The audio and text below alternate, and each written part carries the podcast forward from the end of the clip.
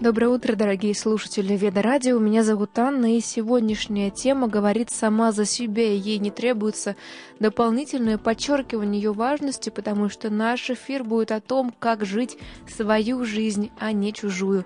И у нас в гостях психолог и тренер личностного роста Павел Цымбаленко. Ему вы можете задать свой вопрос. Для этого, пожалуйста, оставляйте его на сайте ведорадио.фм эм или присылайте нам в WhatsApp и Viber по номеру телефона плюс 7 900 239 0963. Ну а я приветствую нашего гостя. Доброе утро, Павел. Да, здравствуйте. Спасибо большое, что вы сегодня с нами, что мы говорим на такую интересную тему. И, э, наверное, сначала бы хотелось спросить, что вообще означает жить свою жизнь. Это жить там под харми, по предназначению, или чтобы чувствовать радость и счастье. Какой вообще критерий и что это означает? Угу.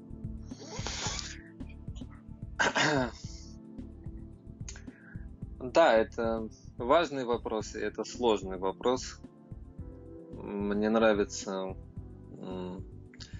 утверждение, что не существует легких ответов, э, не существует легких решений сложных вопросов. Проблема современного человека в том, что он привык все получать быстро. Мы живем в городах. Если раньше люди жили в большинстве своем на природе, например, человек хотел семечки, то он должен был посадить их, подождать, пока взойдет урожай подсолнухов, потом он их получал. Сейчас люди получают все быстро и очень часто, ну, люди пытаются найти какие-то простые универсальные формулы для разрешения сложных вопросов, поэтому первое, что я хотел сказать, что вопрос сложный. Почему сложный? Потому что есть некая разница между общим ответом на этот вопрос и индивидуальным ответом на этот вопрос. И это первое, что я хотел сказать. Второе, что я хотел сказать, что жизнь, к сожалению, или к радости устроена не совсем так, как мы себе ее представляем. Человек мнит себя независимым. Независимым от Бога, независимым от природы, независимым от других людей. Вот это вот желание достичь окончательной бесповоротной независимости – это источник множества бед э, в жизни человека и вообще в человеческом обществе.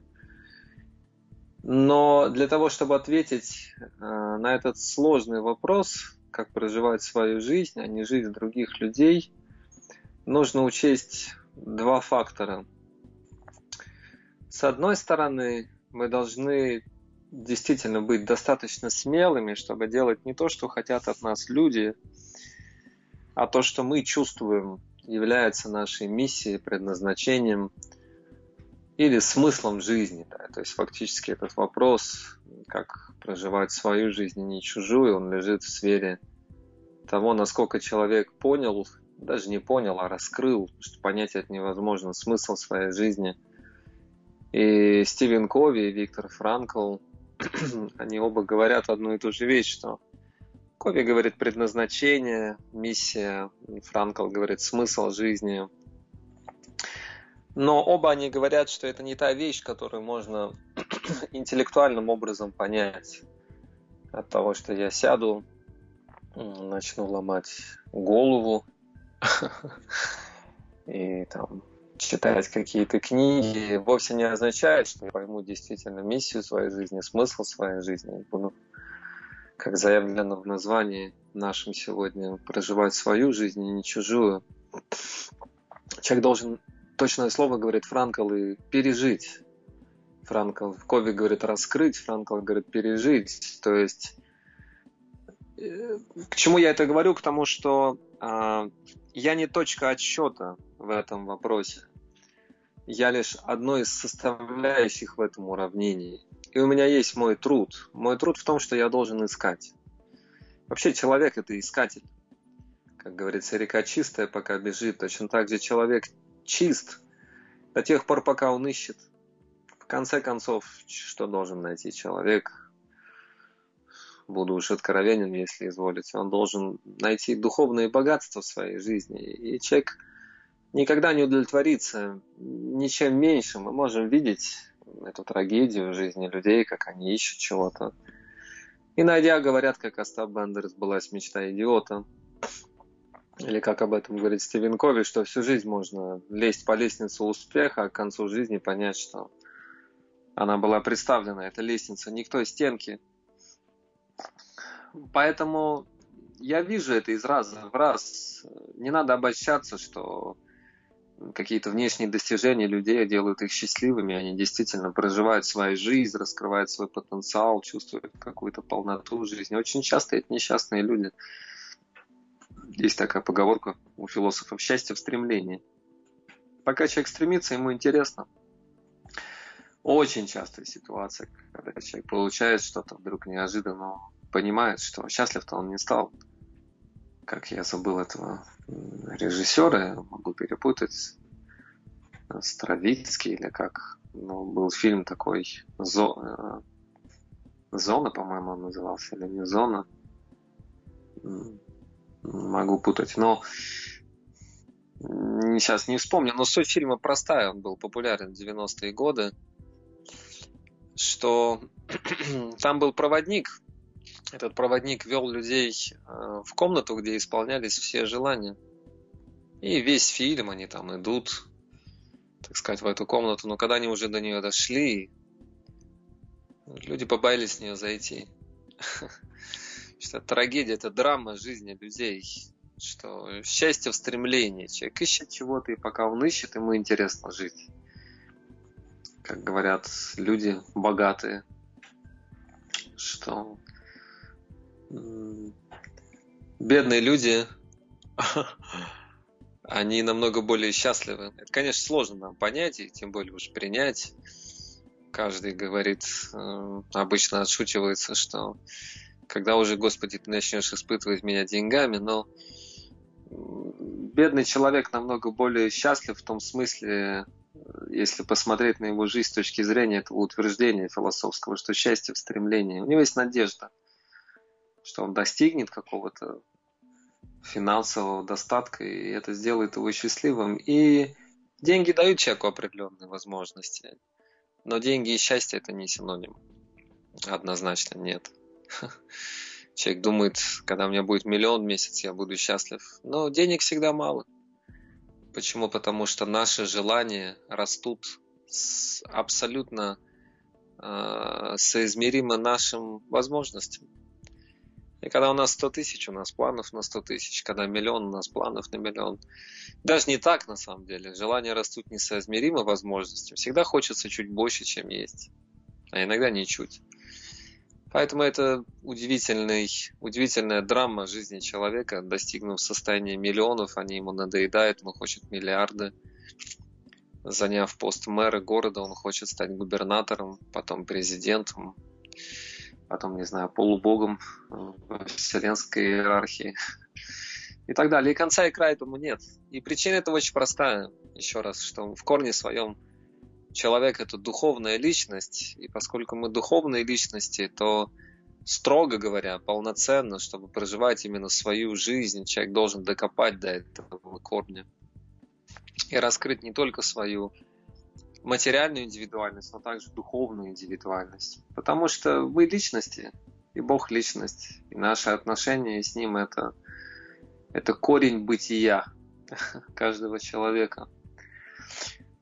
Вот, но тем не менее, сказав это, можно опуститься, так сказать, с небес на землю, потому что мы пока еще здесь, хотя, может быть, кто-то уже одной ногой здесь, одной там.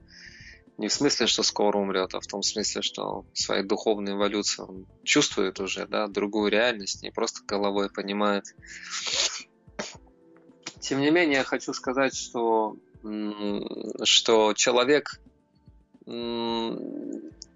наша воля и наше желание понять э, какой-то замысел своей жизни, она не определяющая, потому что есть еще воля свыше, это вот очень важный урок. Почему? Потому что в наше время э, в наше время говорят, что каждый может быть каждым. И это абсолютно не так. У человека человек может многого добиться. И дворника можно научить играть на скрипке, но очевидно, что дворник никогда не станет Страдивари. Можно, конечно, сказать, что Страдивари более усердно занимался, но это будет неправдой. Я точно это знаю, я по первому образованию музыкант. И есть рациональная точка в игре на инструменте, есть иррациональная точка игры на инструменте. Впрочем, как и в любом деле. Рациональная точка – это та точка, которую можно достичь своими усилиями. Человек предлагает усилия, он занимается, он гамму учит, этюды и все остальное, что я так не любил делать, играя на саксофоне. Учась на эстрадном отделении в училище искусств в Уфе. Ну и рациональная точка, что помимо усилий человека и преданности делу, сосредоточенности, а это два фактора важны, это то, что мы должны делать. Сосредотачиваться, быть верны своему какому-то делу любимому и прилагать усилия. Есть еще фактор э, таланта, одаренности, если называть вещи своими именами, благословение свыше. И это абсолютно иррациональная вещь. То есть есть люди, которые занимаются много, так называемые пахари, а есть талантливые люди. Если талантливые люди соединяют свой талант с трудолюбием и сосредоточенностью, они достигают невероятных вещей. Можно, конечно, говорить, что там, не знаю, все достигается трудом, но Моцарт первое свое произведение там в три или в четыре года написал. Ну, извините, но как бы мы должны признать, что каждый не может быть каждым. Но у каждого человека есть своя доля. Мне очень нравится утверждение этого украинского философа Григория Сковороды. Он говорит, что благословение Богу за то, что Он сделал все нужное нам легким ненужное сложным. Это очень интересная мысль. Что у каждого из нас есть то, что дается нам в жизни легко. Легко не значит без труда. Легко значит, что у нас есть сила это делать, нам интересно это делать, и мы не можем этого не делать. Есть хорошая поговорка, помогающая понять, раскрыть предназначение человека, что музыкант это не тот, кто играет хорошо, это тот, кто не может не играть. Нас тянет к чему-то, да? Мы постоянно возвращаемся к чему-то. И, и фактически, если мы внимательно приглядимся к нашей жизни, наша жизнь, она обычно всегда вертится вокруг какой-то доминанты, вокруг какой-то одной точки. Если человек разгадает ее, раскроет, переживет, как некий эмоциональный опыт, да, воскликнет Эврика, так вот, настоящая моя жизнь, которой я должен жить, чтобы раскрыть максимально свой потенциал, с которым я пришел в этот мир, то человек обретает этот удивительный дар да? Есть хорошая поговорка на Востоке, что нашедший себя теряет зависимость от чужих мнений. Наша. Ровно настолько, насколько мы нашли себя, ровно настолько мы независимы от мнений других. Это будет вторая часть моего послания, что чтобы проживать свою жизнь, не нужно зависеть от мнений других людей. Но прежде чем сказать о независимости, я хотел сказать о вот этой вот зависимости. И зависимость – это признание того, что я тут не сам по себе. Во-первых, есть Бог. Да, не все его видят, потому что Бог это реальность для разумных, но он есть. Это несомненный факт, неопровержимый. Э, мы часть Бога, и есть природа. Да, Бог это Отец, природа это Мать. И все, все живые существа, не только люди, но и растения, и животные, это дети от этого союза матери, матери природы и Бога. Часть Бога, признать свое родство с Богом означает признать реальность своей духовной природы, как тот же Виктор Франкл это делал. Он говорил, что в корне своем, в антологии человека, человек это духовная личность. Как Стивен Кови, написав эту книгу «Семь навыков высокоэффективных людей», в конце он говорит, я глубоко убежден, что то, что я описал, эти принципы, они исходят из Бога. И в каком-то смысле он говорит, я ничего не создавал, я просто раскрыл уже существующее. Да? Источник этого – это сам Бог. Поэтому мы связаны с Ним. И поскольку мы связаны с Ним, у нас есть определенное наше предначертание, призвание или предназначение, как это ни назови. Есть наша эта связь. И людям сложно говорить это слово, когда очень толстый слой невежества в их сознании, большой порог зависти, само слово Бог им муха режет. Они подменяют слово Бог Вселенная, высший разум. Ну хорошо, давайте скажем жизнь, как ни скажи. Но суть-то одна. Суть в том, что есть некая высшая воля. И в минуту откровения человек понимает, что мы все щепки в руках этой высшей воли, которая несет нас куда-то. И как объясняют инструкторы по сплавам с горных рек, первое, что чему они учат, тех, кто сплавляется, не сопротивляйтесь горному потоку. Да, мы должны прилагать усилия. Я уже говорил об этом, еще раз подчеркнул. Мы должны сосредотачиваться. Усилия – это то, что нужно делать на уровне физического тела. Сосредоточенность – это то, что нужно делать на уровне психического тела, психосоматика. Вот, но в конечном счете, помимо этого фактора, есть еще высший замысел – если я хочу понять свою жизнь, я должен не только делать то, что я хочу, так сказать, поправ мнение людей, но еще раз я к этому сейчас приду, это вторая часть послания, но первый шаг, который я должен сделать, я должен понять и признать, что есть еще высший замысел. Очень интересно это сформулировал Виктор Франкл в своей книжке «Психолог в концлагере», он описывает случаи, когда он был узником концлагеря, он прошел пять лагерей смерти за два с половиной года, пока был в этих лагерях. Нацисты оккупировали Австрию, потом уже линия фронта подошла очень близко, их освободили, но это времена Великой Отечественной войны. И Виктор Франкл который э, был уже психологом к тому моменту, в принципе, он так и назвал свою книгу «Психолог концлагеря». Он говорит, что я увидел удивительный феномен, да, находясь в концлагере. Суть этого феномена была в том, что люди умирали и не выдерживали испытаний концлагеря тогда, когда у них не было смысла жизни. Каждый человек, который находил этот смысл, который раскрывал этот смысл, у него были внутренние силы пройти через все. Это еще очень хорошо сформулировал Ницше, чью философию, естественно, я не разделяю, но мысль хорошая. Если человек понимает, зачем, он может вытерпеть любое как. Так устроен человек. Человек устроен так, что когда он осознает э, свой субъективный смысл жизни, осознает, раскрывает, переживает в своем сознании, у него появляются бесконечные силы. Бесконечные силы. Потому что, еще раз, корни своему духовной личности. Виктор Франкл очень интересно назвал это. Назвал это упрямством духа. Упрямство духа. Он говорит, что есть что-то в человеке.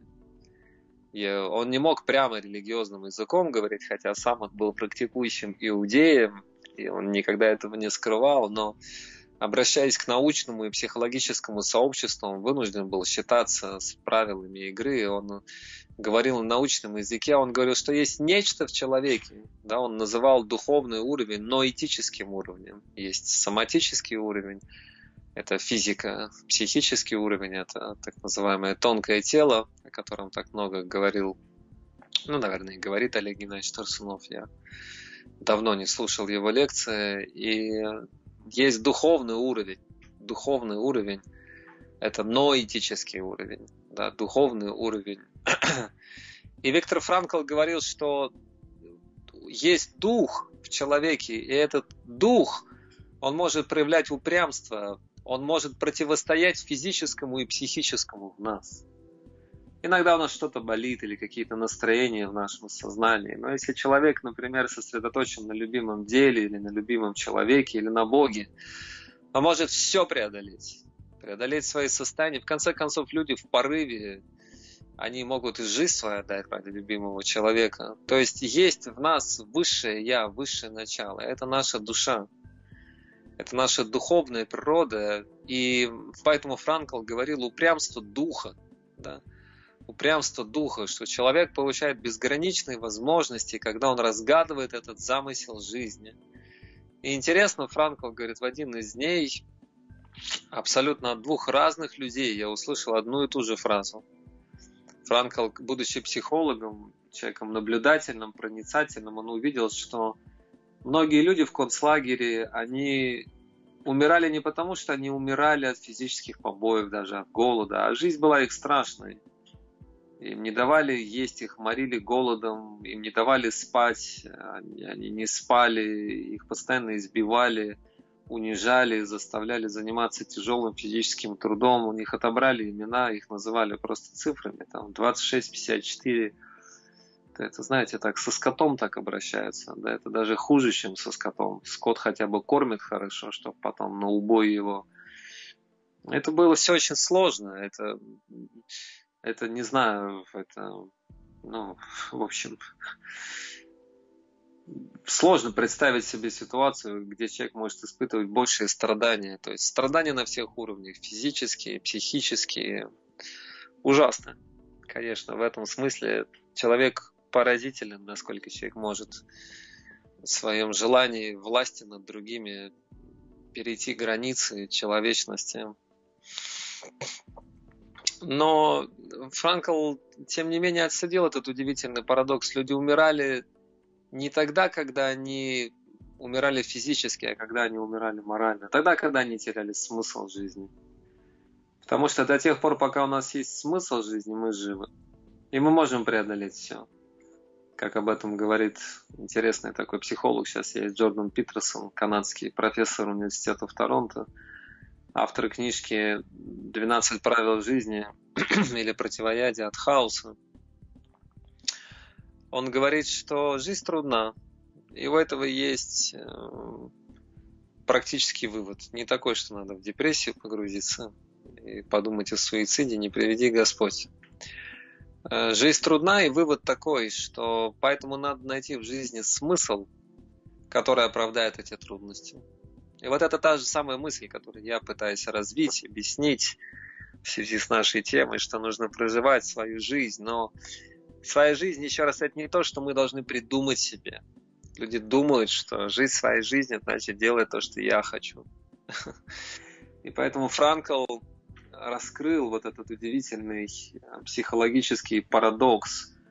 Он сказал, что люди, два этих человека сказали эту фразу, не сговариваясь друг с другом. Они сказали, мне нечего больше ждать от жизни. Вот. И обычно это был некий переломный момент, с которого человек потом умирал. От болезни, от побоев, от голода, еще от чего-то. Но Франкл обоих их вернул к жизни –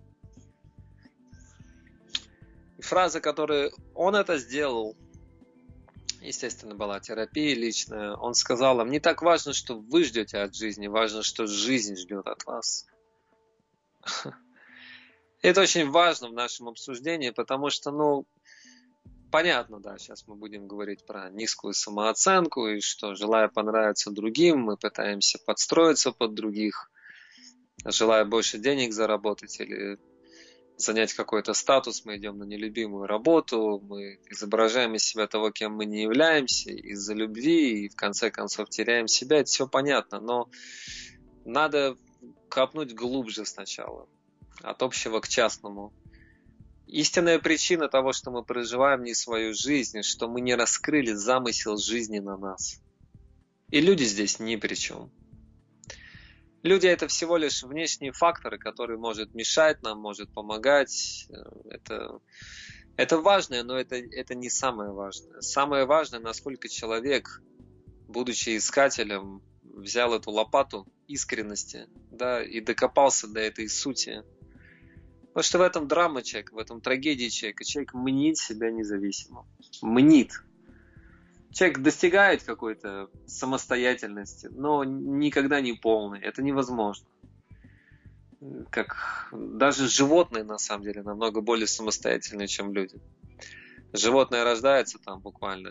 Некоторые животные несколько дней, несколько недель, они уже отделяются от мамы, от папы. Ребенок, боже мой, у человеческого детеныша нет ни единого шанса выжить вне заботы о нем других. Он не может ничего не может ни говорить, ни ходить, ни добывать себе пищу. Он ничего не может.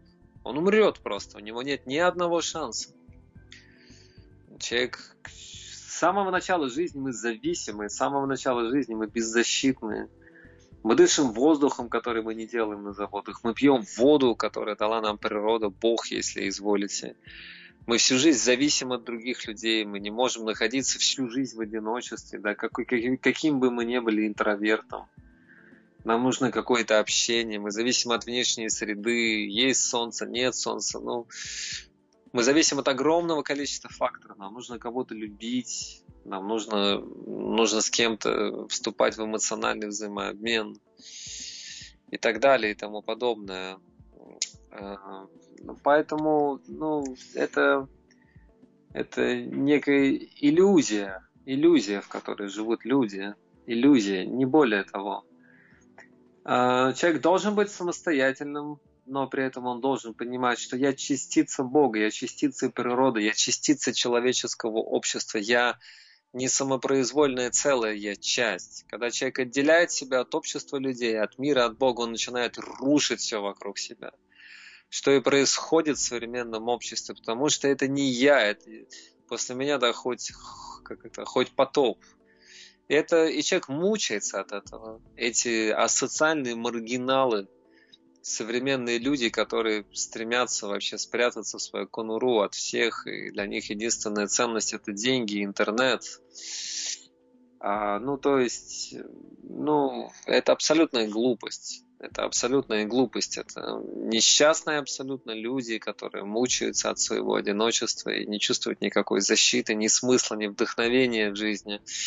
Нам нужны отношения и с людьми, и с природой, и с Богом, в конце концов. И нам нужны правильные отношения с самим собой. А для этого надо стать самим собой.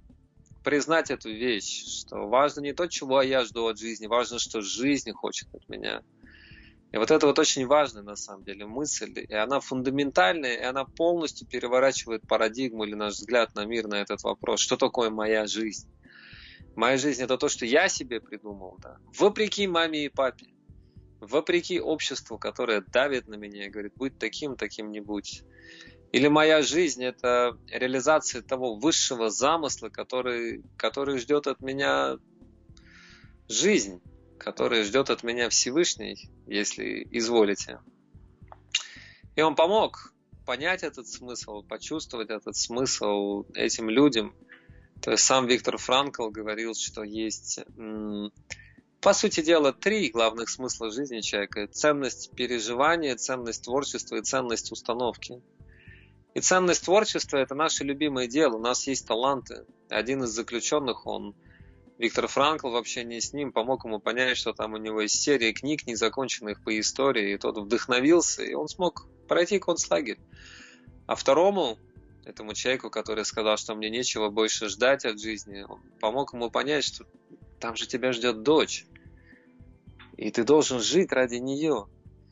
Вот, это называется ценность переживания, когда и главное переживание это отношения, любовь, то есть любимое дело, любимые люди – ну и ценность установки – это высший смысл. Бывает, что нет любимого дела, бывает, что нет любимых людей. По-разному бывает в жизни, но всегда есть наше духовное богатство, мы можем копать туда. Есть наши отношения с Богом, они вечные. Никто у нас их не заберет. Это наше вечное право. Поэтому вот хотелось развернуть э, наше внимание в эту сторону, чтобы мы подумали над этим. Потому что как правило, в самом вот этом вопросе, как проживать свою жизнь, там вшит вот этот э, непроговоренный конфликт между мной и людьми. Как делать? Так, как я хочу или так, как хотят другие люди? И люди мечутся между двумя этими крайностями. Кажется, что жизнь, она делится вот... Люди делятся на волков и шакалов. Да? И ты или волк, который должен съесть других, или ты, так сказать, шакал, который подчиняется тому, что говорят другие люди, и тобой просто пользуются как марионеткой.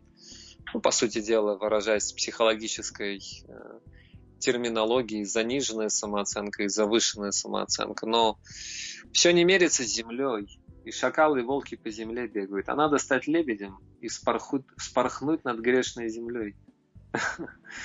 Хотя на самом деле земля сама по себе не грешная, ее грешные люди населяют, но спорхнуть, спорхнуть над землей. И это совсем другой мир. Мир здоровой самооценки – это мир другой реальности, потому что здоровая самооценка, в частности, она это осознание того, что я не самопроизвольное целое, но я уникальная часть целого. Я уникальный, есть я, есть моя индивидуальность, есть моя уникальность, но я часть. Я уникальная часть большой семьи, я часть человеческого общества, я часть природы, в конце концов, я часть Бога. Есть мои уникальные таланты, и я обмениваюсь этими уникальными талантами с Богом, с людьми и с природой. Да, когда люди говорят гармония, гармония в этом. Человек должен достичь гармонии в отношении с Богом, в отношении с природой, в отношении со всеми живыми существами, не только с людьми, с растениями, с животными. Что то, что мы сейчас творим с этой планетой, это просто уму непостижимо. Человек уничтожает просто все вокруг. Там каждую одну минуту умирает какой-то вид жизни. И с такими темпами мы пойдем, что останется вообще? как мы будем жить на этой планете. Мы, мы стоим на пороге глобальной экологической катастрофы. Никто не знает, чем все это закончится. Хотя, в принципе, понятно, чем все это закончится. То есть мы просто самоуничтожимся, да, если не остановимся в какой-то момент и не, и не пересмотрим все, что происходит. Абсолютно очевидно, что просто мы груб, грубейшим образом вторгаемся в природу, во все естественные циклы, созданные свыше, высшим замыслом, и а сами же от этого страдаем, все эти глобальные потепления и так далее и тому подобное. Люди сейчас задумались со всей этой экологической катастрофой, глобальным потеплением, коронавирусом. Многие задумались, что что-то мы делаем неправильно, вопреки вопреки высшему замыслу, человек так никогда не будет счастлив. Это невозможно. Почему? Потому что мир создан не нами. Он дан нам для определенного замысла. И это уже тема другого эфира, но он, мы не творцы, и нам неведомо, как правильно действовать для того, чтобы жить в гармонии с этим. Мы должны прислушиваться к советам высшего разума. Для этого есть эм, откровение да, в форме священных книг, для этого есть великие люди, которым также открываются какие-то вещи.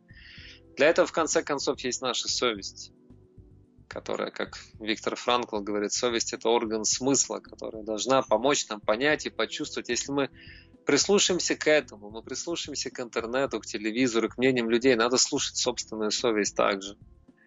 Как говорит Стивен Кови, что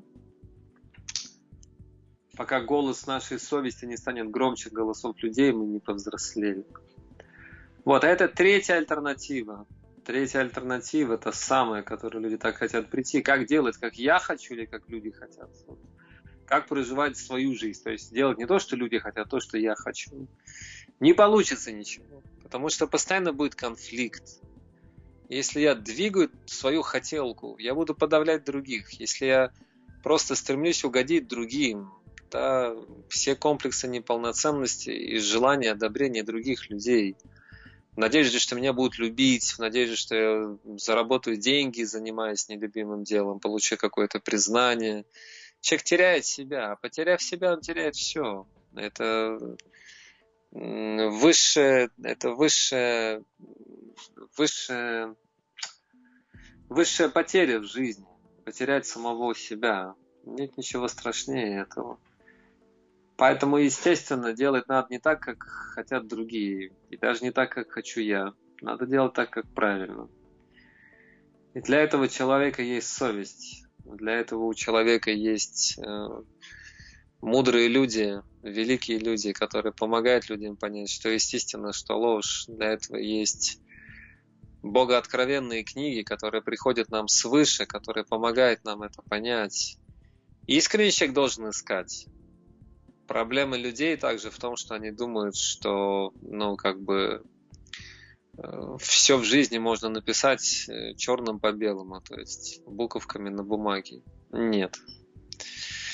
Я вчера слушал, вчера или позавчера, письма Александра Мени. Александр Мени – это христианский проповедник. Он сказал удивительную вещь. Он говорит, Библия как ноты. Знаешь их, зазвучит музыка. Не знаешь их, увидишь одни закорючки. Так вот, жизнь, она тоже как ноты. Если ты знаешь ноты, если ты настроился на этот лад, на ученичество, на желание понять, какой замысел у Бога свыше на мою жизнь, то ты услышишь эту музыку и неожиданно увидишь себя частью этой музыки, частью этого высшего замысла. Но если ты не знаешь, то для тебя это будет просто закорючки. И поэтому, отвечая на этот вопрос, конечно, мудрые люди всегда ищут учителя. Человека, который поможет нам раскрыть наш собственный потенциал, потому что, ну, человек не все может понять силой своего ограниченного разума. Мы ограничены. Гордыня человеческая, что мы тут пупы вселенной, гомосапиес, венец творения. Да, люди многого добились, но также многое и потеряли, разорвав свою связь э, э, с божественной культурой, которая дается свыше в форме священных писаний, э, в форме определенных морально-нравственных принципов жизни, как жить в этом мире. Тысячелетиями люди придерживались этой культуры очевидно, абсолютно очевидно всем, но здесь надо быть идиотом, чтобы этого не видеть, что современная цивилизация дает сбой. Это абсолютно очевидно. Ну, абсолютно очевидно. И поэтому искренний человек должен задуматься и понять, что-то мы неправильно делаем, как-то не так мы живем. Поэтому это вот мой ответ и мое понимание, на мой взгляд, этого сложного вопроса. С одной стороны, да, ответ, лежащий на поверхности, таков, что из желания понравиться другим мы не должны терять себя, нужно прислушиваться к себе и к тому, к чему нас толкает изнутри наша, наша интуиция. Но с другой стороны, человек должен жадно желать пережить и раскрыть свое предназначение и свое призвание, некий замысел жизни на него – и когда он раскрывает это, все начинает работать в жизни как часы. Потому что он просто в этом в огромном вселенском механизме занимает свое место и и, как говорит Григорий Сковорода, украинский философ, благодарение Богу за то, что Он сделал все нужное нам легким и ненужное сложным. Человек вдруг неожиданно понимает, вот я, вот это мое место, и я делаю это. И мне хорошо. И, и, и если человек на своем месте, как говорится, волосы, зубы, ногти и человек красивый, когда они на своем месте. Человек становится красивым, и человек может начать другим людям также помогать, когда он на своем месте. Найти самих себя. Это удивительное явление. Человек, который нашел себя, помогает другим себя найти. И он радуется тому, что он ему хорошо, потому что он может быть полезен другим людям своими способностями, талантами. Но главное, что получает такой человек, он, он получает доступ к собственной душе и становится глубоким. Он начинает чувствовать сердце богатство своих отношений с Богом, и это высшая награда. Поэтому очень часто, чтобы жить своей жизнью, надо отказаться просто от иллюзий, которые мы придумали себе сами и которые внушили нам другие люди, объяснили нам, какими мы должны быть, чтобы они нас любили. И найти себя. Ну, это так вот, пару слов. Может, вопросы какие-то есть у людей, у вас еще? Спасибо большое, очень интересно. Вы знаете, меня это натолкнуло на мысль, я давно читала вот в священных писаниях, что, а, в принципе, мы не свободны. По природе у нас э, как бы природа а, служения, мы можем служить либо вот Богу, либо материальной природе. И вот свобода наша именно в этом выборе, кому служить. А, но как происходит этот выбор, за счет чего и, собственно, как сделать его правильно? Вот в этом у меня вопрос. Ну, выбор это всегда общение. Человек, с кем поведешься, того и наберешься. То есть, поэтому моя формула такова, что единственный выбор в жизни это общение. Все остальное следствие. С кем общаешься, тем и становишься. Если я хочу раскрыть свой потенциал полностью, не только физический, психический, но и духовный, должно быть соответствующее общение. Если мое общение сводится на примитивный какой-то уровень, там, есть, спать, обороняться, совокупляться и доказывать другим, что ты лучше других по карьерной лестнице куда-то вверх лезть. Ну, для нас высшие сферы человеческой личности, как говорят ученые, ух, они любят умные слова, высшие когнитивные способности, они будут закрыты. Мы не переживем этот опыт, и мы как недозревший или не рас... недозревший плод или не раскрытый цветок не будем чувствовать, что жизнь, она обрела какую-то полноту. Благодарю вас, очень интересные вот есть вопросы, которые волнуют. А, вот первый зачитаю. Здравствуйте, вы сказали, что счастье в стремлении, и с другой стороны есть риск стремиться не к той вершине, что в итоге ведет к разочарованию. Тогда как быть? Не бояться ошибаться или наоборот скрупулезно изучать цель, прежде чем ее выбрать? Ну, это не я сказал, это кто-то сказал из философов, я сейчас точно цитату не дам, что счастье в стремлении – и это, естественно, не позитивное утверждение, это наоборот разоблачающее некое утверждение. Чтобы человек задумался над этим и, и подумал. В принципе, вы сами ответили на свой вопрос. Действительно, а, а талия это цель. Есть интересное мое наблюдение. Я, скажем так, не читал его ни у Кови, ни у Франкла, ни в Ведах, но оно работает. Когда человек есть некая, есть некая субъективная реакция нашего сознания на переживание нами смысла или раскрытие предназначения. Человек получает вдохновение и силы от одной мысли о миссии своей жизни. То есть, когда в результате медитации или в результате общения там, со специалистом или, не знаю, с какими-то тренерами или там духовниками, уж не знаю, там кто на что гораст, но или когда человек сам медитирует, там, не знаю, молится, размышляет, когда человек в конце концов находит, доходит до этой точки, где он ходит в резонанс с высшей волей, выражаясь словами Франкла, он не ждет чего-то от жизни, он понимает, что жизнь ждет от него. Субъективно э, это это проявляется как это проявляется как неожиданный всплеск вдохновения, э, внутренних сил, энергии и желания жить. То есть в буквальном смысле этого слова Франкл определял депрессию как страдание, лишенное смысла. Страдать будут все, это закон трагическая триада Франкла. Физические страдания, психические страдания, чувство вины и так далее, раскаяние в ошибках совершенных, смерть, экзистенциональное страдание, как страх перед прекращением бытия. Этого не избежит ни один человек. Но когда есть смысл, да, я цитировал сегодня Питерсона, что жизнь трудна, поэтому надо найти смысл, который оправдает эти трудности. У человека есть силы все это преодолеть. Поэтому, поэтому надо искать. Надо искать. И, и иногда действительно это непростая задача. Если мы не можем сами, надо найти человека, который поможет мне докопаться до этого смысла своей жизни. Как Виктор Франкл интересно говорил, что я видел смыслом своей жизни то, чтобы помогать другим людям понять смысл их жизни. Это был смысл его жизни. Вот.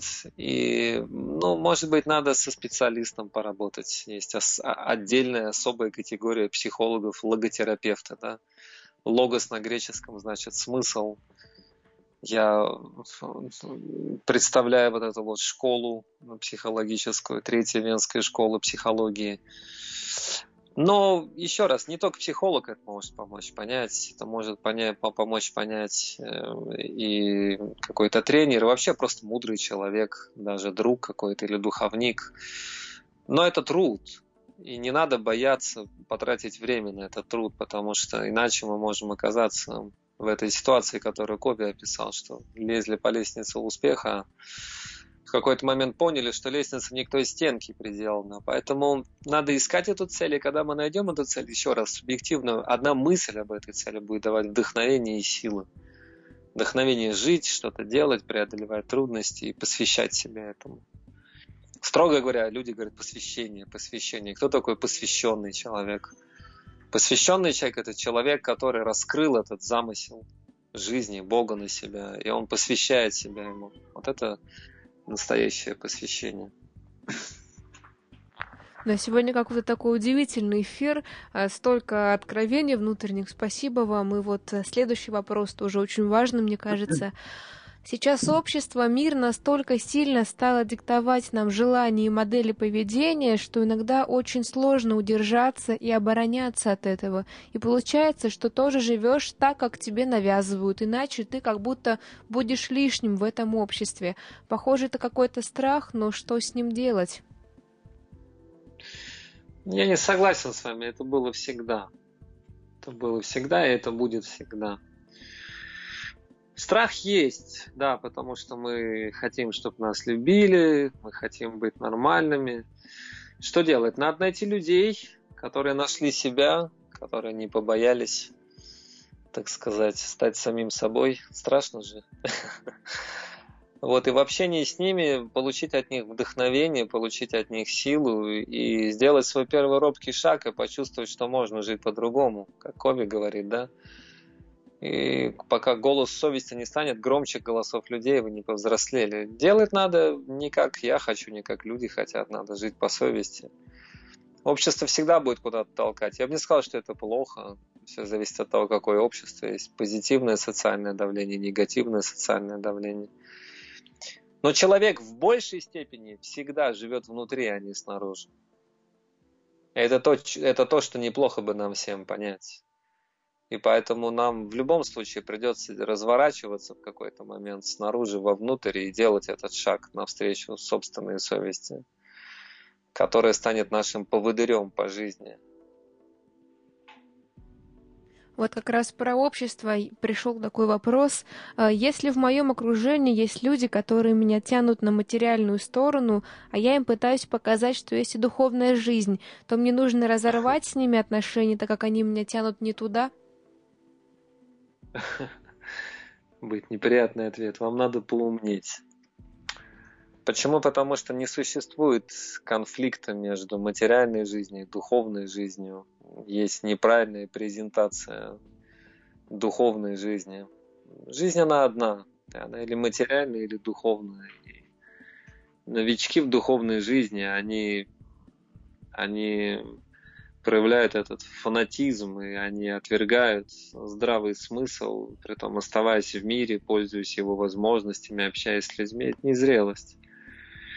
Не надо говорить людям, откажитесь от этого, от материального, примите духовное. Им нужно просто показать, помочь увидеть и понять, дать более широкую картину, что то, что вы делаете, да, это важно. Ну, что плохого в том, чтобы заботиться о здоровье?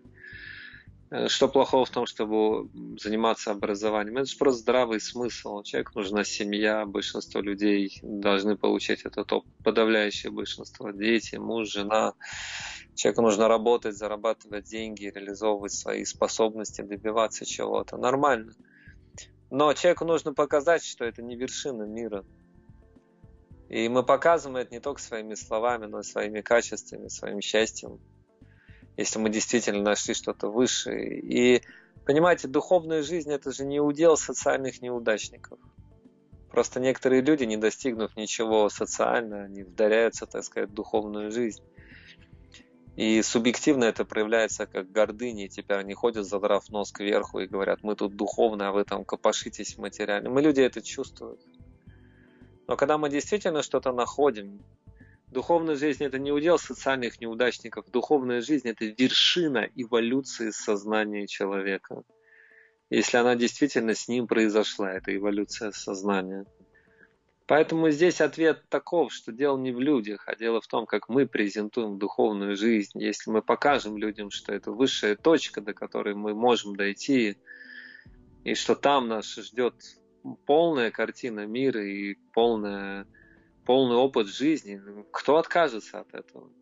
никто. Поэтому я вам желаю, э, так сказать, перерасти самого себя, стать лучше, и тогда вопрос снимется сам собой.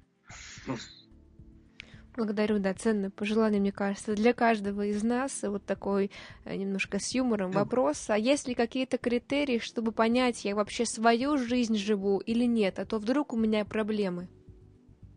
А, ну, поиск, поиск истины начинается с сомнений в том, знаю ли я ее.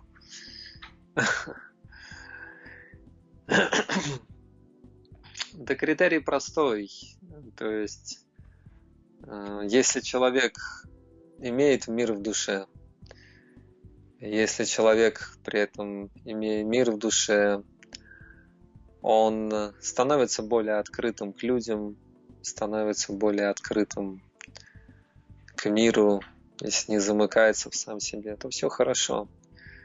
Если мира в душе у нас нет, если у нас постоянные проблемы в отношениях с этими людьми, мир нас пугает, как страшное место, не как учитель, который учит нас, то значит с нами что-то не так надо искать. Благодарю вас, да, очень э, коротко, но ясно. И еще один такой вопрос нам пришел. Здравствуйте, что делать, если ты чувствуешь, что живешь жизнь, которую от тебя хотели твои родители, и по факту она не твоя? Ну как что делать? Начать жить свою жизнь. Это частая ситуация, я понимаю. Как говорил Карл Густав Юнг, худшее худшее, э, как же он говорил, бремя или... Ну да, худшее бремя для детей – это непрожитая жизнь их родителей. Я сам результат такого воспитания. Мой отец хотел, чтобы я был великим музыкантом, а я имел наглость жизни стать философом, психологом, там, духовником, если изволите. Вот и я помню, папа мне говорил, «А, ну, сколько мне было лет, 18, ты предал дело нашей семьи. Мать, отец, музыканты. Вот, и поэтому иногда надо иметь мужество, иметь мужество, начать жить по-другому. В конечном счете у нас был настолько сильный конфликт непреодолимый, что я просто взял вещи и ушел в 20 лет. И 20 лет уже живу отдельно. Вот. У меня есть еще брат. Вот. И брат нормальный. Он стал музыкантом, а я ненормальный. Я стал психологом, философом и так далее. Духовная жизнь вообще непонятно, что это такое. На хлеб с маслом ее не намажешь, в карман не положишь, не монетизируешь. Вот, поэтому, с одной стороны, надо смелостью обладать и понимать, что любой товар ходовой, и ради любви, одобрения мамы, папы, э, мужа, жены, окружающих мы теряем себя, и все люди объясняют нам, какими мы должны быть, чтобы они нас любили. Надо иметь мужество, да, пойти своей дорогой, это сложно. Для этого нужно слушать свою совесть, для этого надо общаться с людьми, которые нашли себя. Э, для этого, не побоюсь этого, нужно попросить помощи свыше, чтобы нас повели нашей дорогой ну, это дверь открытая для всех. Это дверь открытая для всех, потому что нет ничего проще, чем вернуться к самому себе, стать самим собой.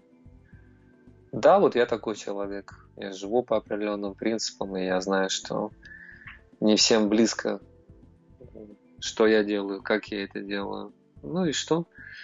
Как говорится, я же не доллар, чтобы всем нравиться. Да? Но при этом еще раз, когда человек находит себя, то в конечном счете он обретает прежде всего мир в душе. А дальше люди могут быть довольны нами, могут быть недовольны нами. Это вопрос второй. Хотя, по сути своей, если мы действительно находим себя, то мы гармонизуемся на всех этих уровнях. Найдя себя, мы гармонизуемся в отношениях и с людьми, и с миром, и в конце концов с Богом. Но часть общества имеет противоречивую природу Это надо понимать с самого начала, что их мнения, они всегда субъективны. Всегда. Сегодня нас возвеличивают, завтра эти же люди будут нас топтать. А послезавтра эти же люди опять будут нас возвеличивать. Поэтому ни то, ни то дорогого не стоит. Вот такие мысли по поводу вашего вопроса. Спасибо, очень важный тоже момент. И а, вы сказали, что этот процесс поиска самого себя непростой процесс, процесс такого копания, но вот у нас спрашивают, в какую сторону копать хотя бы. Вовнутрь, не наружу. Беда человека, он счастье хочет найти снаружи. Внутрь копайте. Копайте внутрь. Раньше спать ложитесь странный совет дам, как одно с другим связано. Раньше вставайте. Утро – это единственное время, когда человек слышит себя. Вставайте рано утром, пытайтесь писать, думать, планировать, молиться, медитировать. И почему нет? Бог хочет дать, жизнь хочет дать. Стучите, ее откроет вам, как сказал Иисус Христос. Как я уже многократно сегодня сказал, сложно этот совет высокий, высокого уровня принять. Примите совет, который Кови дает. Учитесь слушать собственную совесть. Как говорил Фрейд, даже Фрейд это понимал. Почему даже? Потому что уж кто-кто, Фрейд говорил, что человек стремится к гомеостазу за счет исполнения своих желаний. Он э, определял гармонию как гомеостаз, когда человек исполнил свои Э, инстинктивные потребности. Вот. Если человек исполнит свои желания, он придет к гомеостазу, в гармонии и будет счастлив. Но в норме мы этого не наблюдаем. Наблюдаем мы прям противоположное. Чем больше человек живет там, живет так, тем более он раздраженный. Поэтому мы видим просто общество и поколение раздраженных, гневливых, запутавшихся людей. Но даже Фрейд говорил, фрейдистов, да, неосознаваемых последователей Фрейда, что смысл жизни – это удовольствие. Это смысл жизни животных, а мы люди, мы никогда этим не удовлетворимся. Но даже Фрейд еще раз говорил, что голос разума тих, но настойчив, и он не успокоится, пока не будет услышан. Даже он это признавал в минуту откровения. Что голос совести тих, но настойчив, он не успокоится, пока не будет услышан. И не надо думать, что это удел избранных. Это уникальный дар каждого человека. Слушайте свою совесть, вставайте рано утром, планируйте, пишите, пробуйте, ошибайтесь, общайтесь с людьми, которые нашли себя и которые ну, живут счастливо в этом мире. Притом счастье не всегда, оно всегда тихое. Чем шире улыбка, тем больше боли в сердце. Настоящее счастье всегда тихое. Чем громче человек кричит о своем счастье, тем более он несчастный. Счастье – товар ходовой. Например, у меня есть какой-нибудь мой курс. Как стать хорошей женщиной. Я улыбаюсь от уха до уха, чтобы все понимали. Связочка такая в голове, что купив мой курс, я буду также улыбаться. Но вовсе не обязательно, что счастливый человек улыбается. Очень часто наоборот. У психологов это называется компенсаторный механизм чувства собственной неполноценности – Французы это определили как то, что за громким смехом не скрыть тихую боль.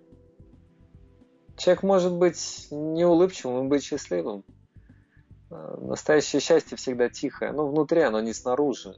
Чем больше я убеждаю других, что я счастлив, назойливо, как настырная муха, говорю об этом, я счастлив, я счастлив, я успешен. Ну, это не так. Вот, поэтому найдите людей, у которых есть э, вещи настоящие, глубокие, которые не обязательно выставлять на показ, делать шоу из своей жизни, выставив его в интернет. Что-то надо, это правило игры. Если тебя сейчас нет в соцсетях, тебя вообще нет, ты где? Но при этом это не должно быть фарсом и основной нашей жизни. Вот и постепенно вы почувствуете эту тонкую нить в своих руках, и потом надо схватиться за нее, иметь мужество и идти по ней. То, что другие люди идут в другом направлении, ну что сделаешь? Помните священную поговорку. Массы следуют за тем, кто не следует за массами. Это логика стада баранов, куда все, туда и я, ну, куда она нас приведет? К чему-то нехорошему она нас приведет. Благодарю вас за такое возвращение какой-то внутренней ответственности, к внутренней потенции к поиску истины. Очень интересно. А, как я уже повторюсь, много осознаний, еще нужно переварить то, о чем вы сегодня рассказали. Вот как раз время нашего эфира подошло к концу, пришло время а, осмыслений. Спасибо большое, что вы были сегодня с нами, поделились э, на эту важную тему столькими знаниями, своими реализациями. Это было очень ценно. Да, спасибо вам. Самая частая фраза в жизни, которую я слышал услышал от людей после своих презентаций. Я стольким задумался. Спасибо вам. Похоже, это и есть смысл моей жизни, да? Чтобы люди задумались над чем-то. Спасибо. До свидания. Благодарим вас и до новых встреч.